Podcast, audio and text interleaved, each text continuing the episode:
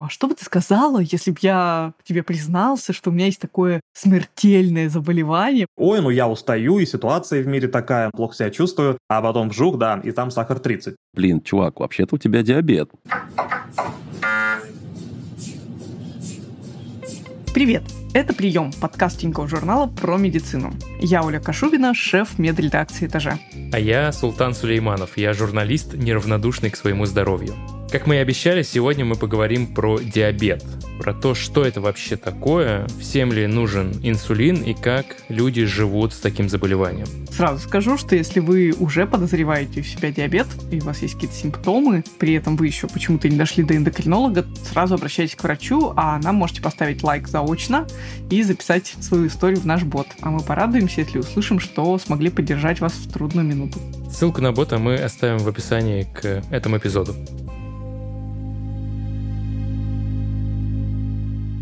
Я как человек, который а. любит сладкое, б. боится уколов, всегда воспринимал диабет как что-то очень страшное конкретно для меня. Не то чтобы это смертельно, но это что-то, где, во-первых, нельзя сладкое или нужно себя контролировать, во-вторых, нужно колоть себе какие-то там уколы, инсулин. Ну, знаешь, сходу есть два абсолютно точных мифа про диабет, что в диабете нельзя сладкое. Нет, при диабете можно сладкое, а второй в том, что от того, что ты много сладкого ешь, у тебя будет диабет, это тоже неправда. То есть корреляция между тем, сколько сладкого ты ешь и будет ли у тебя диабет или нет, она довольно опосредована. Диабет — такое заболевание, которое на самом деле не заболевание, а скорее уже комплекс разных причин, которые могут привести к повышению сахара в крови. И действительно, мы в это вкладываем разные диабеты. Ну, практически каждый более-менее просвещенный человек слышал про диабет первого и второго типа, но это еще не все. Есть еще гестационный, неонатальный, лекарственный, постхирургический диабет. Ну и какие-то диабеты встречаются очень часто, какие-то очень редко. Но в целом надо сказать, что заболевание супер популярное. И такое это можно сказать, что одно из главных, наверное, заболеваний 21 века, и, скорее всего, дальше будет только хуже, то есть оно будет нарастать и нарастать, и надо воспринимать как такую большую социальную угрозу. Диабет сам по себе не всегда приводит к смерти напрямую, то есть от диабетических ком люди умирают редко, но умирают от последствий диабета, потому что диабет усугубляет другие заболевания. Это вторая по распространенности серьезная веская причина умереть после всяких сердечно-сосудистых заболеваний. Диабет довольно хорошо изучен и довольно классно его научились контролировать, много денег вкладывают в его исследования, есть куча исследований, потому что всегда есть много добровольцев что-нибудь попробовать, но все равно не очень весело, потому что, несмотря на весь этот успех, а надо сказать, что, в принципе, диабет более-менее научились лечить только в 20 веке. До этого люди чаще всего от него довольно быстро умирали, потому что до 40-х годов не было инсулина. То есть нельзя было как-то компенсировать его недостаток в тех формах диабета, где это важно. Но мы не приблизились к тому, чтобы диабет залечивать. И уж если вам диабет поставили, то, скорее всего, это история на всю жизнь, ну или очень надолго. Давай узнаем еще чуть больше научных деталей про диабет у Александра Циберкина врача-эндокринолога, автора блога «Занимательная эндокринология». По сути, если посмотреть на определение сахарного диабета, то там просто написано, что это группа заболеваний, при которых уровень сахара крови выше определенного уровня. Диабет диагностируется, если глюкоза крови больше 7 миллимоль на литр. Мысль в том, что эту цифру взяли на основании риска хронических осложнений диабета, именно специфических для него. То есть диабет напрямую через высокий уровень глюкозы в первую очередь приводит к поражению глаз, почек и нервов. Это вот по-медицински ретинопатия, нефропатия и нейропатия. Так вот, при показателях на диабетическом уровне, то есть больше больше 7 эти процессы уже протекают. Но просто чтобы они возникли, человек опять-таки должен экспозироваться в уровне глюкозы очень долго. 5, 10 лет, 15 лет и так далее. И вот в этом-то и в какой-то степени ужас этого диабета, что на таких цифрах, когда уже идет процесс, человек ничего не чувствует, а потом вжух, и вот уже выявляют диабет с большим количеством осложнений. Более тяжелая история это, конечно, диабет первого типа, потому что, ну, раз, да, это аутоиммунный процесс, при котором уже разрушены свои бета-клетки и нет никаких других опций, кроме как колоть инсулин. И, соответственно, чтобы его колоть, нужно постоянно измерять уровень глюкозы. Много раз в день. То есть это да, вот это постоянное измерение уровня глюкозы, постоянный подсчет, сколько ты ешь углеводов, постоянные как бы инъекции инсулина и уколы, частые неизменно ошибки, что там не досчитался, пересчитался, переколол, не доколол и так далее. Это огромный стресс, это ну, абсолютно другое качество жизни после момента установления диагноза диабета.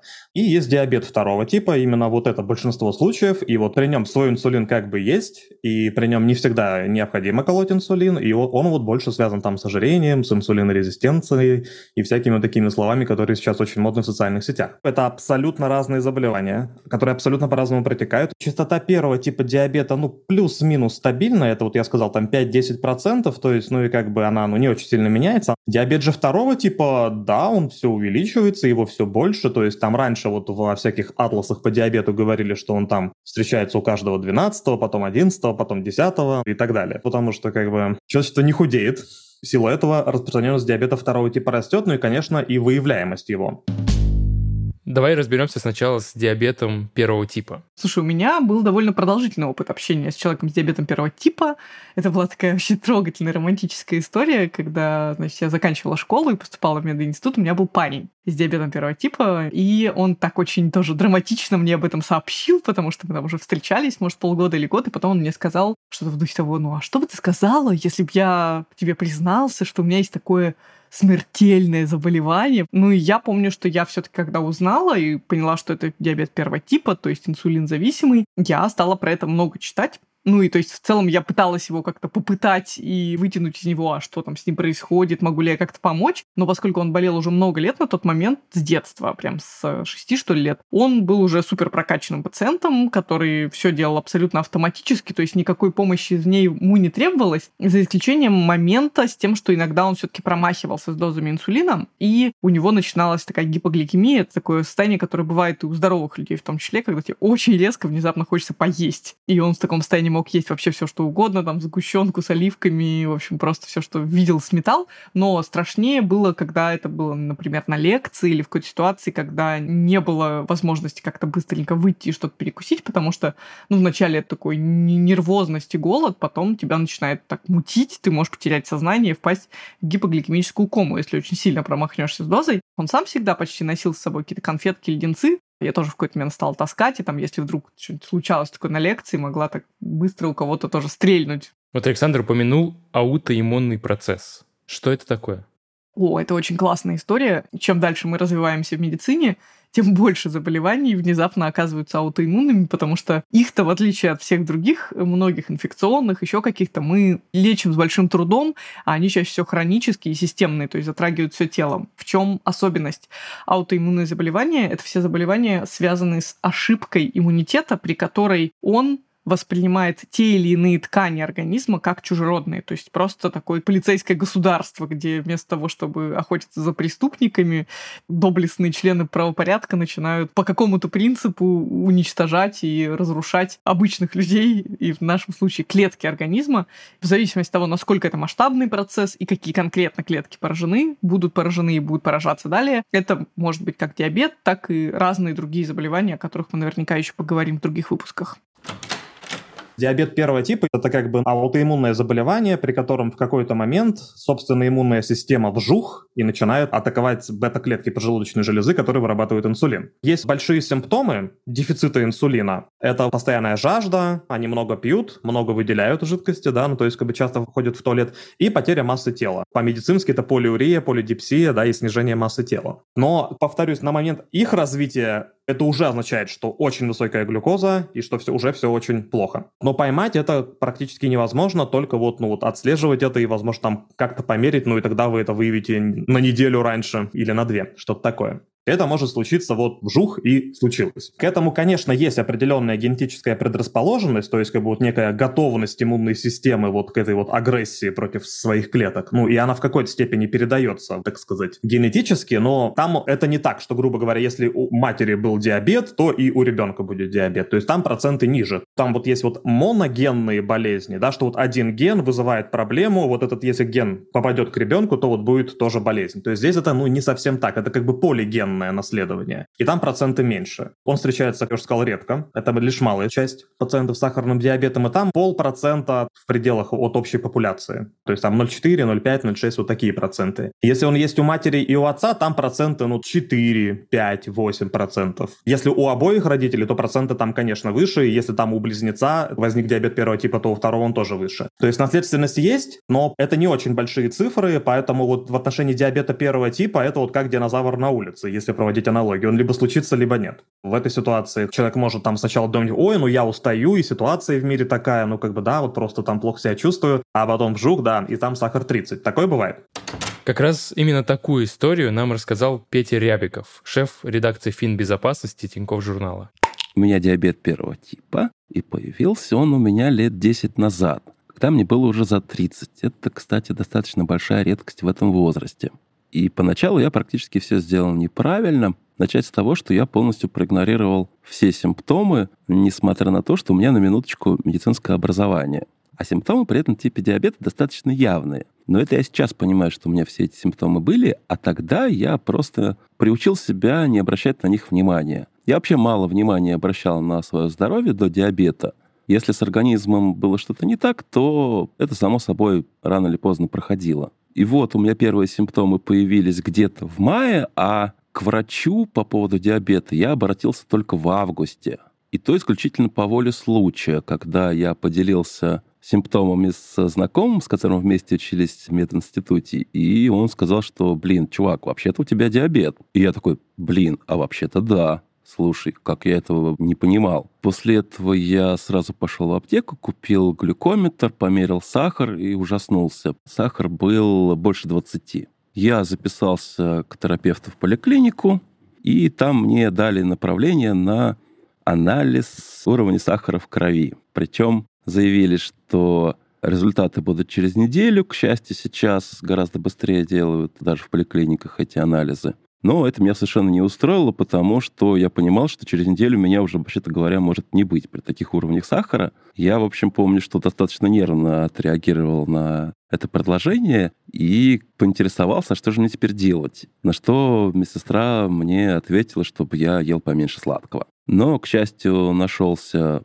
врач-эндокринолог, которого мне посоветовали знакомые в частной клинике, и она меня, по большому счету, спасла. А дальше была жесткая диета на несколько месяцев. Я перестал курить, потому что врач мне сказала, что если я продолжу курить, то потеряю ноги при таких сахарах. Что касается анализов, то она мне дала направление на анализ гликированного гемоглобина, и он у меня при норме 6,5-7 был выше 14. В принципе, я уже себя к этому моменту довел до хорошего такого состояния. Но спустя где-то три месяца мне удалось показать нормальный результат в анализах, и с тех пор я держу диабет под контролем. Колю два вида инсулина, длинный и короткий. Длинный я колю раз в день, короткий я колю при каждом приеме пищи. А дозировка определяется тем, какой у меня уровень сахара в крови натощак и перед каждым приемом пищи. Это достаточно техническая процедура, ты просто приучаешь себя к тому, что эти две вещи идут вместе. Это на уровне как помыть руки. Чтобы качество жизни оставалось тем же самым, что и без диабета, нужно бережнее относиться к своему здоровью. Обязательно нужна какая-то физическая активность. Обязательно нужно уметь отдыхать. По возможности, конечно, избавляться от всех вредных привычек. И, по крайней мере, вот при моем типе диабета, если все это хотя бы в какой-то степени получается достигать, то качество жизни не страдает. Более того, за счет того, что ты больше внимания обращаешь на свое здоровье, оно, пожалуй, даже улучшается. А тут мы воспользуемся случаем и порекомендуем подкаст «Схема», который выпускает редакция финбезопасности. Если вы любите true crime и детективы, вам должно понравиться. Кроме того, в каждом выпуске ведущий подкаста Леша Малахов, это еще один сотрудник нашей редакции финбезопасности, разбирает одну схему, которую используют мошенники, чтобы перевести ваши деньги в свой карман. Подкаст можно послушать на всех платформах, а ссылку мы оставили в описании. Возвращаясь к войсу Пети, кажется, это довольно редкая история, когда диабет первого типа просыпается уже в довольно взрослом возрасте. Это правда, да, так уж вышло трагично, что как раз самый такой тяжелый прогностический, потому что он с более серьезными последствиями, жизнеугрожающими состояниями, резко нарастающими симптомами диабет первого типа чаще всего возникает именно у детей, которые как раз максимально беззащитны и часто вообще с трудом могут объяснить, что с ними происходит, и сами точно не догадаются ни в жизни, что это такое, почему. И более того, они еще недостаточно дисциплинированы и организованы для того, чтобы за этим диабетом следить. И вот один такой случай, когда как раз ребенок не мог обратить внимание на все эти тревожные звоночки, а родитель просто не отследил ситуацию, был у автора Тинькофф журнала Тамары Герасимович. У моей дочки диабет уже два года. Ей было 11 лет, когда этот диагноз поставили. Началось все с того, что мы в феврале переехали в другую квартиру, и там было слишком жарко. Дождь пила очень много. Мы думали, что ничего страшного, это просто солнечная сторона. И поэтому мы не обратили внимания на первые звоночки. Где-то в начале апреля ей стало плохо. У нее заболела голова, она себя плохо чувствовала, ее тошнило, она не вставала с кровати. Мы вызвали врача-педиатра. Она сказала, что ребенок, возможно, чем-то отравился, раз ее тошнит. Посоветовала обычные лекарства, которые при всем этом назначают. И сказала наблюдать. Я забила тревогу после того, как на третий день дочь дошла до туалета, и после этого у нее появилась одышка. Для меня это было ненормальным, я вызвала скорую. Приехала скорая, послушали, посмотрели горло и почему-то решили померить сахар. Сахар был 13. Нас отвезли на скорой в приемный покой, там ее еще раз посмотрели, взяли необходимые анализы и сказали, да, у вашего ребенка диабет у меня как будто бы дыхание вообще остановилось. Приходит реаниматолог и говорит, анализы очень плохие, срочно в реанимацию, у ребенка тяжелое состояние. В реанимацию так в реанимацию. Ребенка забрали, я еду домой в такси, еще как-то сдерживаюсь, пришла домой, разревелась. Ну, это страшно. Это непривычно, это пугает, ты не знаешь, что делать дальше. Ребенок в реанимации, все эти страшные слова, это ну, было очень тяжело. И единственная мысль, которая билась у меня тогда в мозгу, почему в больницах нет детских психологов.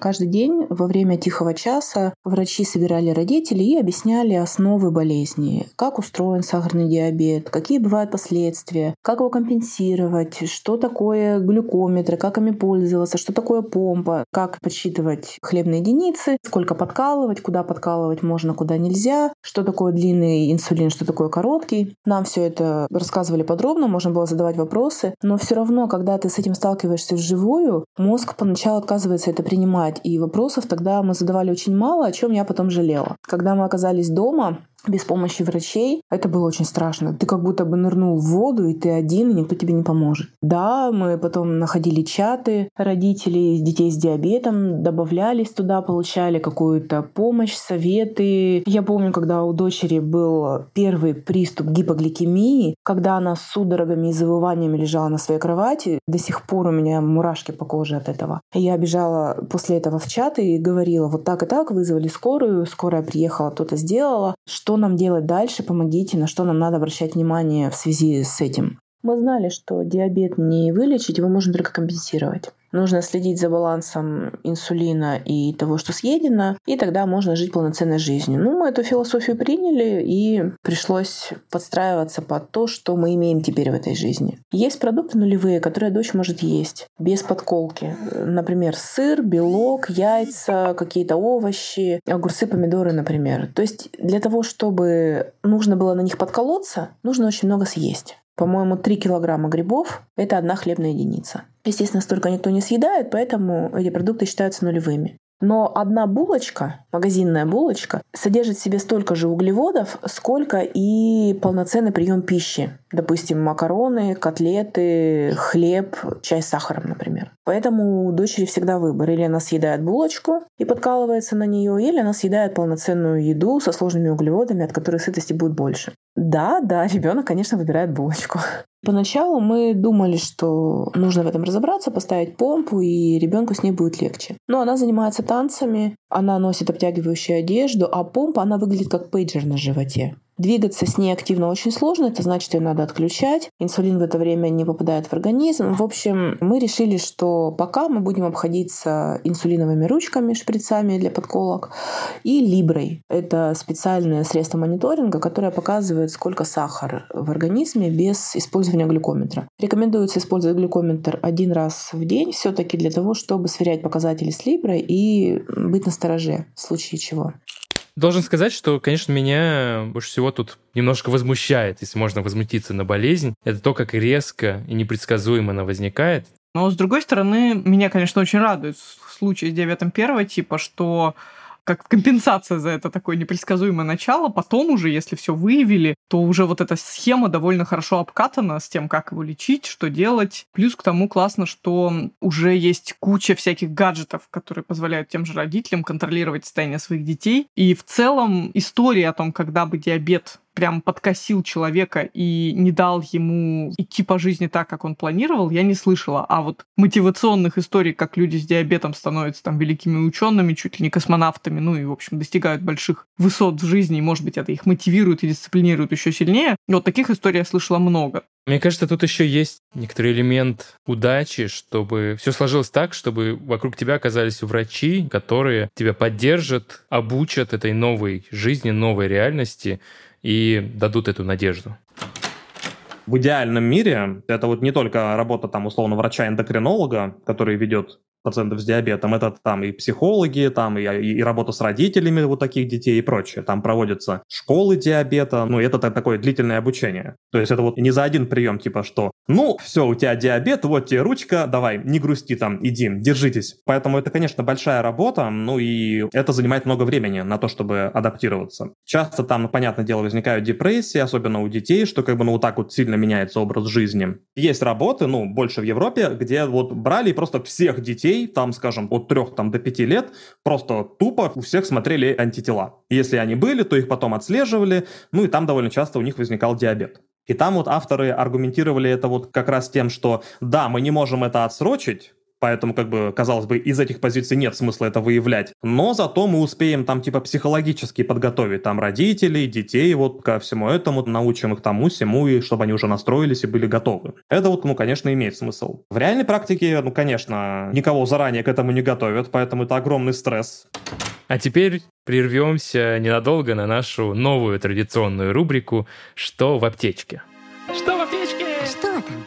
Есть препарат, про который, мне кажется, мифология довольно широкая. Я, по крайней мере, довольно плохо себе представляю, зачем он нужен, хотя я неоднократно его покупал для знакомых. В Штаты, когда ездил, меня просили привезти. Это мелатонин. Базовое я знаю, мелатонин равно хороший сон, и что-то там не так все просто, это не то чтобы снотворное. Хотя я помню буквально там пару раз в жизни, как раз привезенное для друга мелатонин такой, что-то плохо засыпается, выпью-ка таблетку мелатонина. И я пил, и точно так же плохо засыпалось, и я такой, ну, какая-то фигня.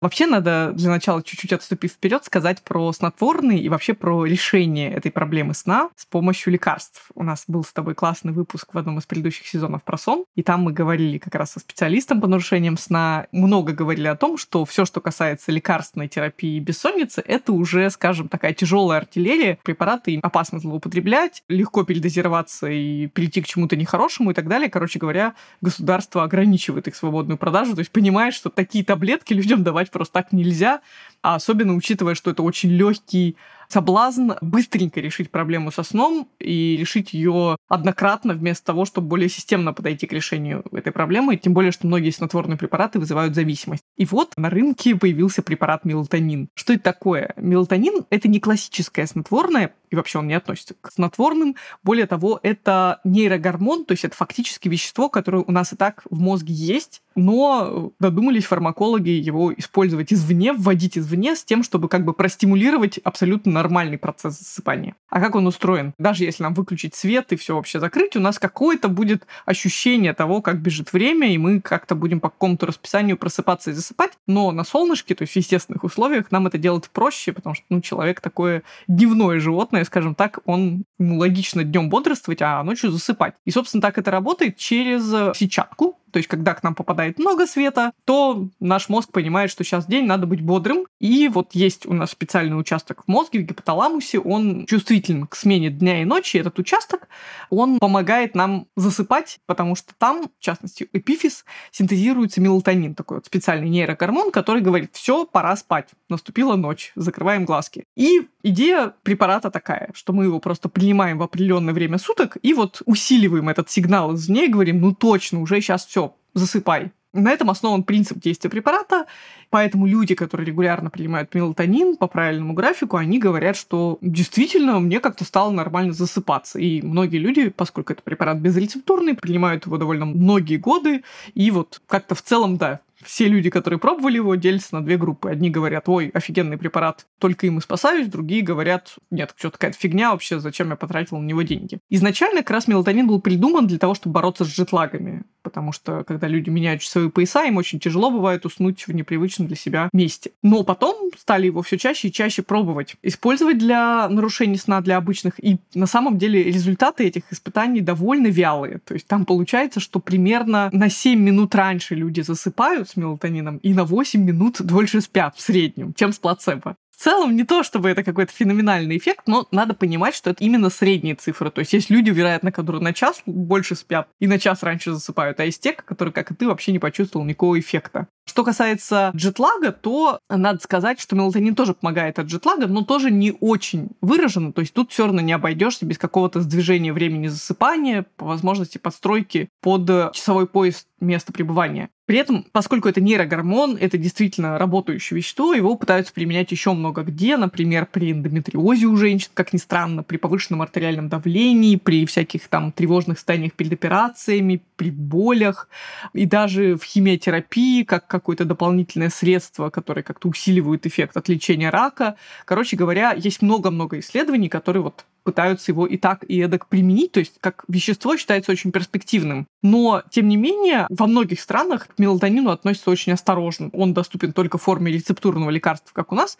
И я расскажу, почему. Дело в том, что если говорить про мелатонин в маленьких дозировках, до 0,5 мг, то получается, что добавка мелатонина извне не накладывается на наш собственный мелатонин и вот не превышает пик максимальный от мелатонина, и поэтому, если он все-таки сработает у вас, вы проспите как обычный здоровый человек. И в таких дозировках он навредить здоровью не может. Но вот если с ним перебарщивать, то может проявиться очень мощный биологический эффект мелатонина, то есть если его принимать в дозировке от 1 до 10 мг за раз, то может быть или сильная дневная сонливость, которая может быть опасна людям, которые, например, ездят за рулем, или снижение работоспособности, снижение температуры тела, у кого-то проявляется это как озноб. Плюс есть лекарства, с которыми плохо совместим мелатонин, в частности, есть препарат нифедипин, который принимают от гипертонии, и мелатонин ухудшает его эффект, что вообще-то опасно, потому что у человека может не снизиться давление, он может продолжить страдать гипертонией в моменте. У людей с проблемами свертываемости крови может возникнуть кровотечение, у людей с депрессией усилятся симптомы депрессии. Короче, я к чему это все говорю? К тому, что принимать мелатонин просто так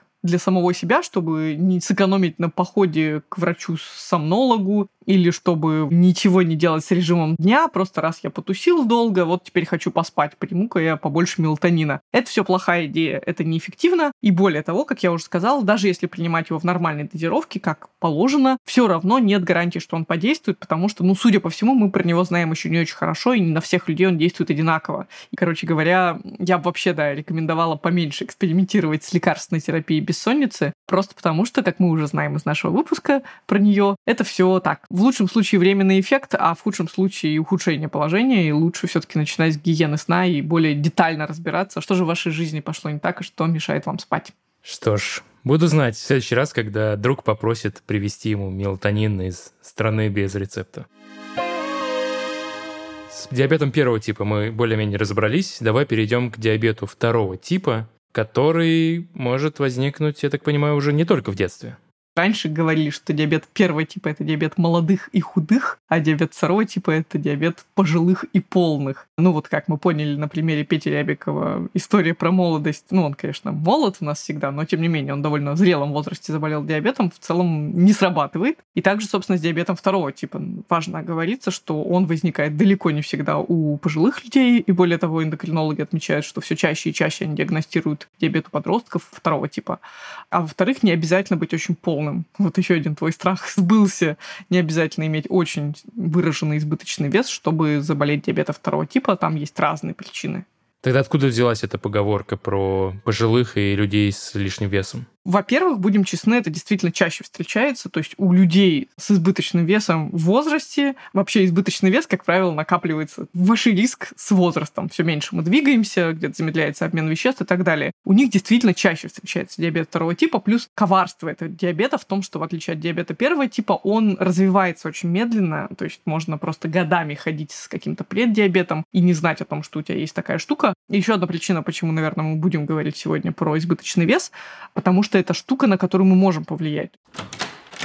Здесь на самом деле очень сложно отличить, что это как бы именно гены вот вам передались, вам передалась какая-то мутация в генах, которые регулируют обмен сахара в организме, и вот у вас более высокие риски, хотя это, конечно, так, но огромную роль еще играет и образ жизни, и пищевые привычки в семье. Мама с папой там любили вкусно покушать, в такой же культуре, значит, растили ребенка, ребенок тоже любит вкусно покушать. Или же по аналогии у неродственников это передается. То есть если у супруга или партнера есть диабет, второго типа, в подавляющем большинстве случаев, который ассоциирован с избытком массы тела, то как бы вот у второго партнера, если они там съезжаются, там, например, брак или что-нибудь такое, риски диабета тоже повышаются. И это не гены, как вы понимаете. Фишка в том, что эта ситуация ну, в какой-то степени обратима. Если человек похудеет, скинет там 5-10% от массы тела, с достаточно большой долей вероятности, ну, диабет, если прям, ну, не пройдет совсем, то его течение станет намного лучше. И вот об этом часто забывают врачи. Я даже не говорю о пациентах. Диабет второго типа действительно может уйти в ремиссию. И это очень, как бы, такой мощный, так сказать, способ замотивировать человека. Какой из этого можно сделать вывод для себя? Вывод в том, что, по сути, главное, на что мы можем так объективно повоздействовать, это на наш образ жизни, питание и массу тела. Опять мы заговорили про образ жизни. Хорошо ешь, много двигайся, крепко спи, и будет все хорошо. Слушай, да слава богу, что все так решается. Знаешь, если подумать, это не какие-то дорогостоящие таблетки или какая-то сложная операция по удалению чего-нибудь, как единственный способ предотвратить у себя диабет. У нас есть войс на эту тему от автора Тинькофф журнала Ларисы, которая решила радикально повоздействовать на свою массу тела и решилась на бариатрическую операцию, то есть операцию по уменьшению объема желудка, правильно я понимаю? Да, я сейчас, знаешь, сама осеклась, когда говорила о том, что, слава богу, что ожирение не, требует никаких сложных вмешательств по удалению чего-нибудь, а у меня в голове прям тут же зажглась лампочка. Подожди, а как же бариатрическая хирургия? Что это такое? Да, это операции. Ну вот некоторые несведущие люди могут перепутать или как-то смешать это в одну кучу с какими-то липосакциями. То есть идея операции не в том, что ты еще удаляешь жировые отложения на теле, а в том, что ты одним из нескольких способов уменьшаешь желудок. То есть либо его в некоторых случаях случаях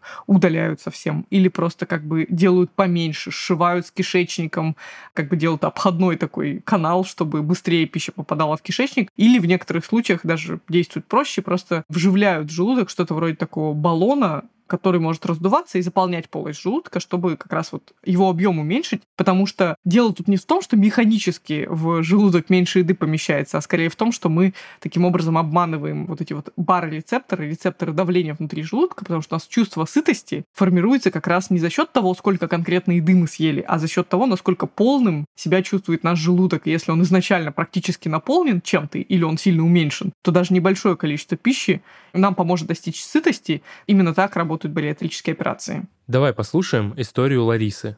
Вообще я очень полная с детства, и любой врач, к которому я приходила, он начинал с того, что у вас сахарный диабет, и каждый раз у меня его искали и не находили. В 2019 году я попала в больницу с трофической язвой, причем больница была предназначена для больных с сахарным диабетом. Выписывая из больницы, врач-эндокринолог мне сказал, сейчас у вас нет сахарного диабета, но он у вас с вашим весом обязательно будет. Когда у вас будет сахарный диабет, первое, что вы потеряете, это будут ноги. У вас очень плохие сосуды, тонкие и извитые. Лежа в этой клинике, я видела, как людей привозили с операцией без конечностей, причем и верхних, и нижних. Так что я была полностью готова к тому, что меня ждет статистически чаще это возникает, что как бы типа на этапе осложнений, но не так, что человек в коме приехал. Например, у человека случился инфаркт лет в 50, его госпитализировали, делают всякие вот эти инфарктные дела, берут кровь, там коронарографию, стентирование, и параллельно берут анализы крови, а там, оп, сахар 15. Ну, что-нибудь такое. Потому что проблема в том, что сахара вот на таком уровне 7, 8, 10, 15, они как бы никак себя не проявляют. Это не болит, хуже себя не чувствуешь, то есть можно годами ходить с довольно высокими показателями глюкозы, и никак это не будет себя проявлять, если, собственно, на это ну, вот, не проводить целенаправленный скрининг. То есть, значит, уже очень долго было до этого. Человек экспозировался в высоком уровне глюкозы уже настолько долго, что как бы уже и вот и иммунная система оказалась скомпрометированной. Ну и спустя два года совершенно случайно доктор, обычный терапевт, мне сказал, о, да у вас сахарный диабет, у вас тут гликированный гемоглобин больше 10 и ну, текущий сахар больше 8. И сразу дал мне направление к эндокринологу. Я-то к врачу пришла уже с уверенностью, что я сама не смогу похудеть, а без этого я не справлюсь с сахарным диабетом. И в первый же свой визит я ей сказала, что я хочу попасть на бариатрическую операцию. И она меня поддержала. Но операцию мне делал тот же врач, что лечил трофическую язву. Он очень много времени уделил разговору со мной, рассказал, что возможны два варианта сделать операции. Если не получится сделать самую сильную, то он будет делать менее травматичную, менее эффективную, если не будет доступа. Следствие он сразу сказал, что жить как раньше, вот вы думаете, что мы сейчас вам отрежем желудок, и вы будете хлопать булки и худеть. Не получится. Что человеческий организм — это как компьютер, это его слова, я их повторяю. Вот когда компьютер сбоит, вам системный администратор что говорит? Первым делом, перезагрузите компьютер. Так вот, говорит, операция — это та же перезагрузка вашего внутреннего компьютера. И это короткий период, который дает возможность перестроить питание и за счет этого худеть, а не за счет того, что желудок маленький, в него мало влазит. На операцию я пришла с весом 157 килограмм. Это очень сильная степень ожирения. Снижается он каждый месяц. Вначале он снижается именно потому, что ты вообще не ешь. Спустя полгода он начинает снижаться уже только благодаря тому, что ты ешь полезные вещи. На сегодняшний день у меня через две недели будет год, как прошла операция. Сегодня мой вес 91,5 килограмм. Это 65 килограмм потеря веса. У меня снизился сахар. У меня сейчас сахар натощак 4,7, 5,2. Вот в этих пределах. Это очень хороший результат, да, здоровые показатели. Если сахар в крови в норме, то факторов, ухудшающих эти уже существующее положение, их нет. Но лучше, конечно, ни ноги, ни глаза, они не станут от того, что сахар в норме. Они же уже пострадавшие. Не знаю, как тебя, Оль, но меня история Ларисы скорее мотивировала. Очень классно, что варианты есть. Хоть действительно в России сложно сделать бариатрическую операцию по ОМС, но само по себе, вот я тоже считаю, когда я вижу и читаю какие-то истории про, там, не знаю, человек, попавший в книгу рекордов Гиннесса, как человек с самым огромным весом, который там не мог попасть в больницу, потому что не мог пройти в дверной проем, что-нибудь такое. Меня это ужасает, безусловно, но я понимаю, что это просто неорганизованное решение медицинской проблемы, а не какая-то безвыходная ситуация, когда человеку просто вообще невозможно помочь никакими средствами. К счастью, все возможно. И снижение веса часто играет очень значимую роль в жизни людей с сахарным диабетом второго типа. Давай перейдем к тому, как лечат диабет.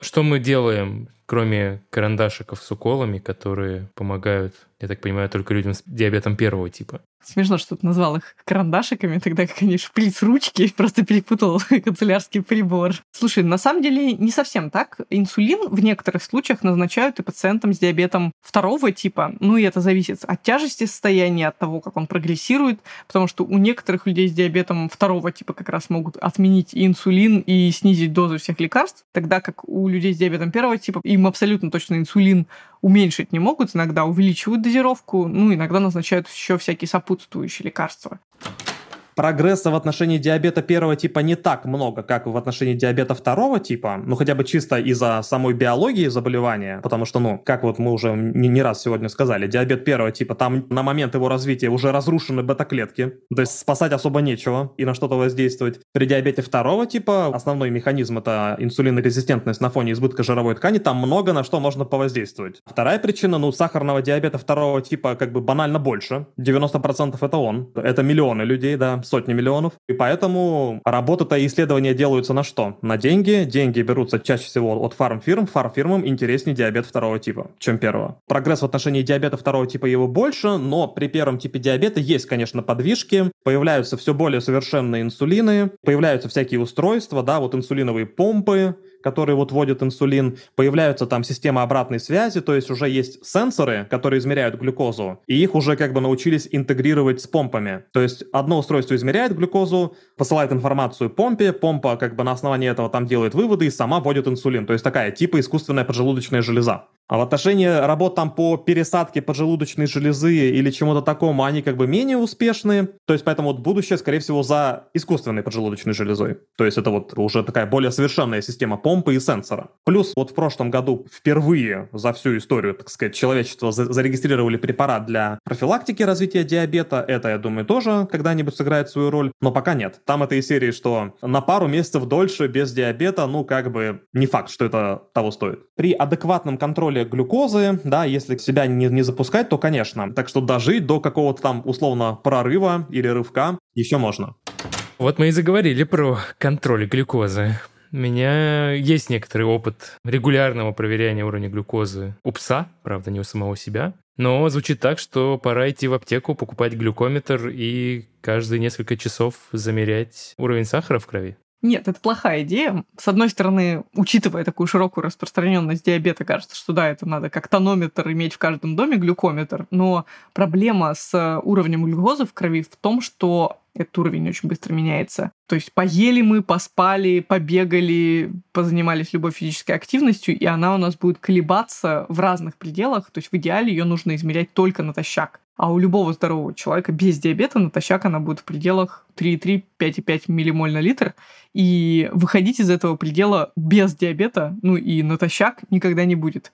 И поэтому фактически тебе, ну, достаточно, что ли, один раз измерить глюкозу, чтобы понять, что вот диабета сейчас у тебя нет. Но измерять ее с какой-то периодичностью совершенно бессмысленно. Но это не значит, что совершенно не существует никаких способов засечь себя диабет до того, как он разыграется вовсю. Есть анализ на так называемый гликированный гемоглобин.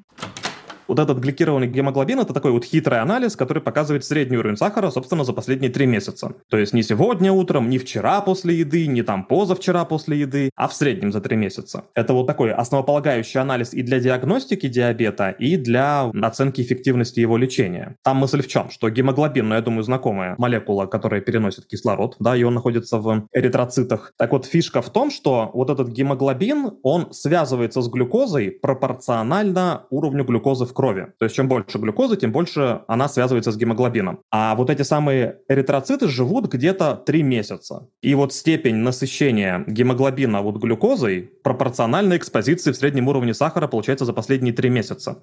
Его можно в какой-то степени а, использовать для отслеживания ситуации. Ну, то есть имеется в виду, что, например, предположить, у человека там вот преддиабет какой-нибудь, пограничные такие состояния, и каждый день там, скажем, например, после еды у него глюкоза повышается, а он бы так глюкометром мерил пил сахар только по утрам и не заметил бы этого, то гликированный будет повышаться. То есть если это систематически происходит, вот эта вот экспозиция в глюкозе, то вот гликированный будет на это реагировать. Так что уж лучше вот так смотреть. В качестве скрининга он абсолютно валиден и оправдан. Потому что диабет объективно сейчас встречается, он не имеет особых проявлений, особенно в начале, поэтому вот скрининг в определении там глюкозы крови, он, конечно, целесообразен после определенного возраста. Там либо 35, либо 40, либо 45 лет по разным рекомендациям, либо если вот есть прецедент для развития диабета, это уж не сочтите за фэтшейминг, да, и акцентуализацию излишнюю на этом, но да, в первую очередь это у людей с избытком массы тела.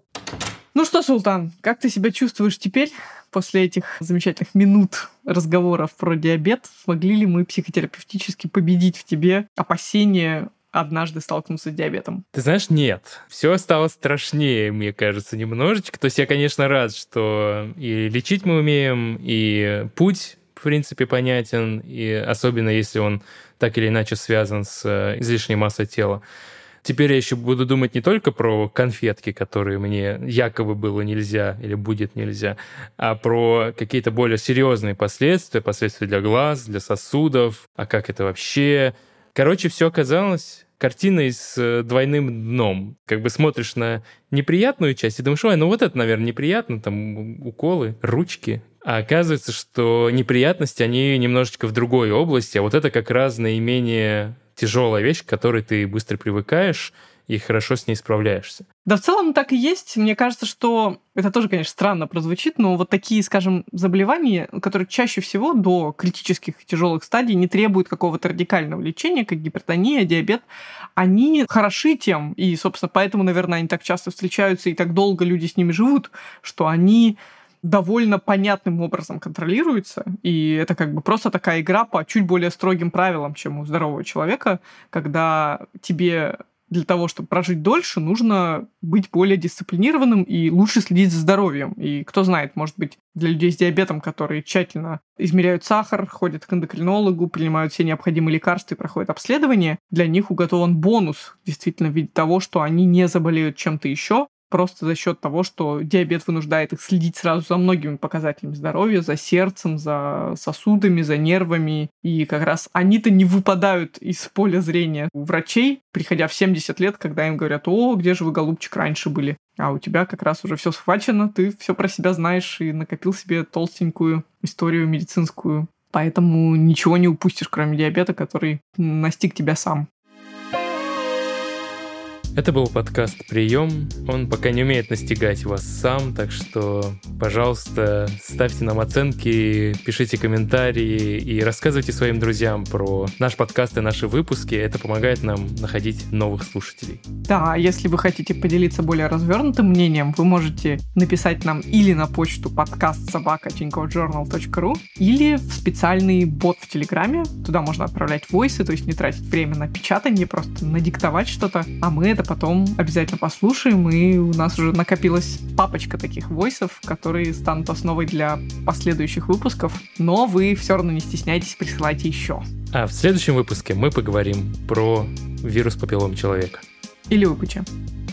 Знаете, врач должен быть храбрым. У нас ведь проблема в чем? У нас врач сам испугался, пациента напугал. И пошли куролесить. Вот подсчет рисков, он помогает. Потому что когда мы эти риски можем облачить в цифры, пусть даже достаточно приблизительные, мы понимаем, что вот агрессия не нужна. И женщине нужно говорить, что да, у вас есть, как у всех, хорошие шансы на то, что вирус уйдет. Это требует пока только наблюдения, никакого лечения, упаси Господь, не требует.